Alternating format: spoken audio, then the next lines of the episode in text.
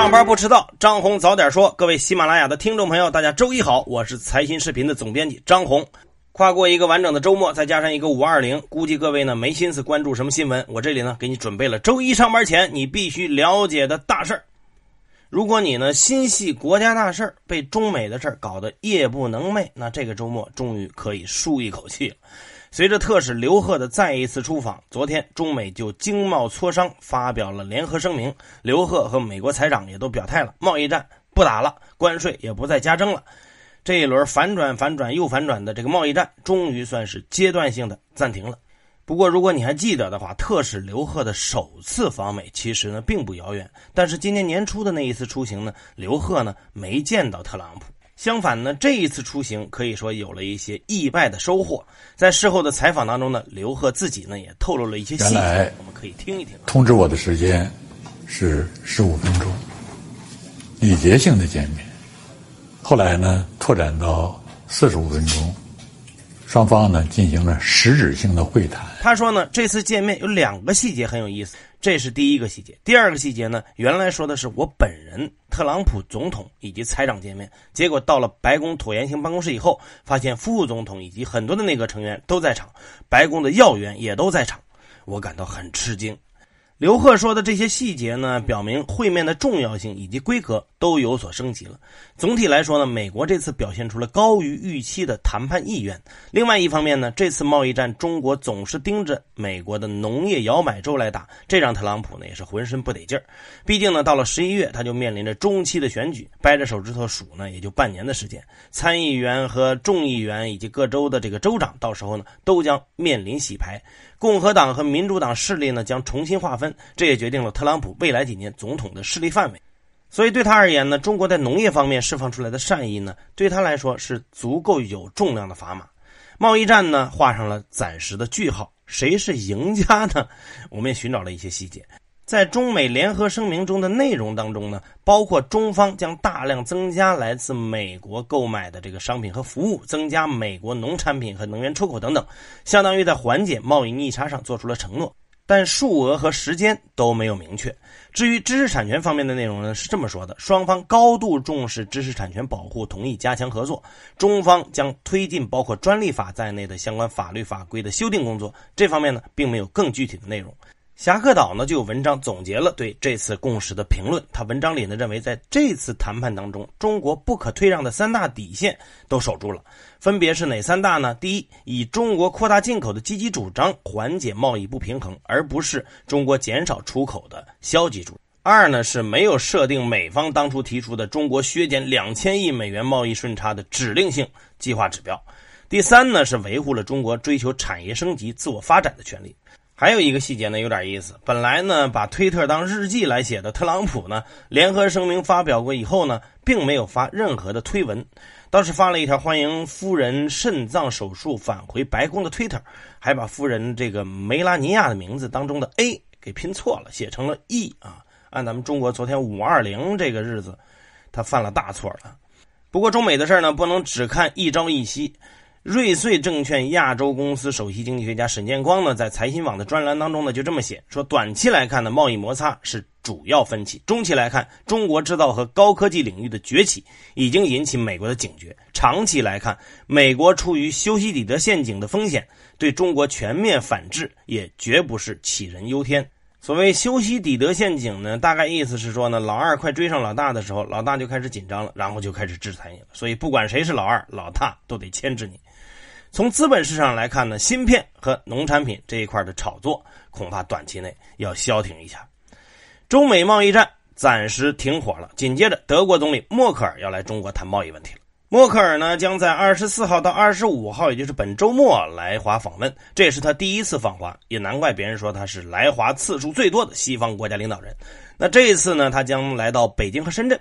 昨天呢，德国联邦总理府呢也发布了他的一段视频讲话，视频的封面标题就是“与中国紧密合作”。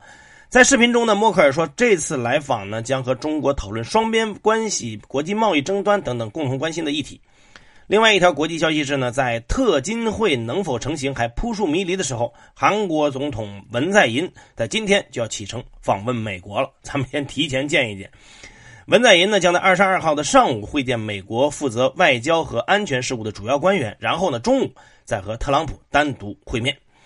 回到国内的话题啊，上周呢有好几天呢，我们都被各种城市的新闻刷屏。如今呢是利好政策和限购政策齐飞。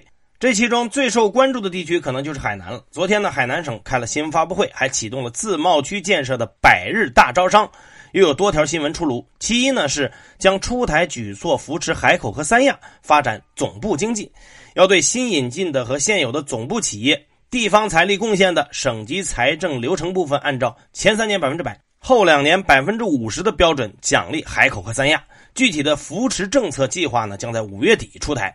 不过发展归发展，海南呢似乎也不想走一条大兴土木的老路。在关于海南鼓励落户的四类总部企业当中，包含了跨国公司地区总部企业、综合型总部企业、高成长型总部企业和国际组织地区总部企业，而把房地产开发企业给踢了出去。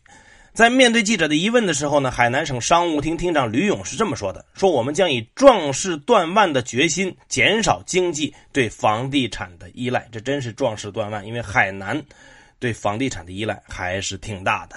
那接下来要依赖什么？反正吸引目光，赛马必不可少。在此前呢，海南省工商局呢暂停受理了赛马等等字样的登记申请之后呢，现在最新的消息是，海南已经确定了赛马运动、彩票运动招商责任单位是。”海南省文体厅和财政厅，不过暂时呢还没有更多的细则，咱们呢来持续关注着。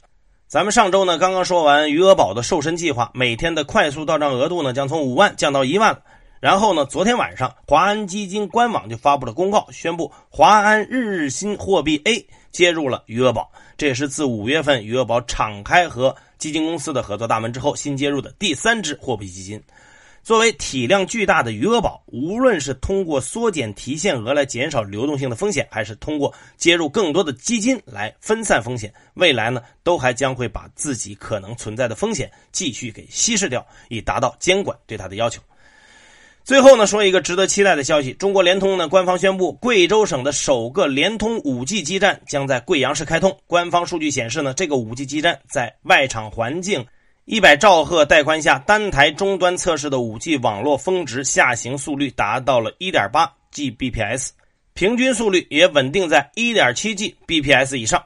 虽然我也不懂这些什么意思啊，但是查了一下，4G 的这个速率大约是50 Mbps 到150 Mbps 的水平，能快上十倍以上。根据规划呢，贵州联通呢将在二零一八年底前完成五 G 规模组网试点建设，在贵阳市建设连续覆盖的五 G 试验网络。到时候下载一部电影，基本上就是嗖一下。好，说完了这些呢，接下来是今天的张红早点串串烧，来说一个最新的啊，就在今天早晨的五点二十八分，嫦娥四号中继星成功发射，将搭建地球月亮之间的。鹊桥，所以以后这牛郎织女也不用等到只有七月七号那一天才能鹊桥相见了。再来关注一下宏观方面，东北三省改革路径清晰，混改和重组两手抓。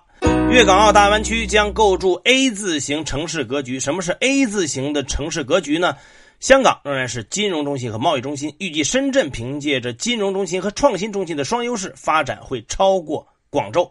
发改委、网信办、工信部等八部门加强电商失信问题专项整治，将进一步打击通过恶意刷单、恶意评价、空包裹、代发邮寄等等方式伪造交易记录和物流信息，实现增信降信的违法失信行为。工信部发布白皮书，我国区块链产业生态初步形成。截至二零一八年三月底，我国以区块链业务为主营业务的区块链公司数量达到四百五十六家，产业初步形成规模。从上游的硬件制造、平台服务、安全服务，到下游的产业技术应用服务，到保障产业发展的行业投融资、媒体人才服务。各领域的公司已经基本完备，区块链产业链条已经形成。公司方面，最高规格全国环保大会、全国生态环境保护大会召开，行业发展继续提速。原料价格上行，短期内钢价或现震荡调整。受唐山启动新一轮节能减排影响，过去一周钢坯价格持续稳步上涨。焦炭价格也完成了新一轮上调，单周近百公司年报被交易所问询，商誉风险和非标成问询重点。美国两大无线运营商将发布首款裸眼 3D 全息手机，裸眼 3D 时代或将到来。市场消息：合格境外机构投资者 QF 早已锁定四十七只入魔股，医药股数量最多。QF 作为外资布局 A 股的重要参考，今年一季度末，二百三十四只 MSCI 成分股中有四十七只个股获得 QF 持仓市值在一亿元以上，其中。QF 持仓超过七十五亿元的 MSCI 标的分别是北京银行、贵州茅台、美的集团和南京银行。卫星导航产业体量扩至两千五百五十亿元，超过一亿元大单抢筹五只北斗概念股。大连商品交易所称，目前已经完成尿素期货合约规则设计。北上资金单周净买入一百六十一亿，创历史新高，七成以上是入魔成分股。国际方面，美国总统特朗普表示，他将调查是否曾因政治因素被干扰选举。好，这就是今天的张红早点说。新的一周又开始了，各位安心上班，好好挣钱。咱们明天早晨接着说。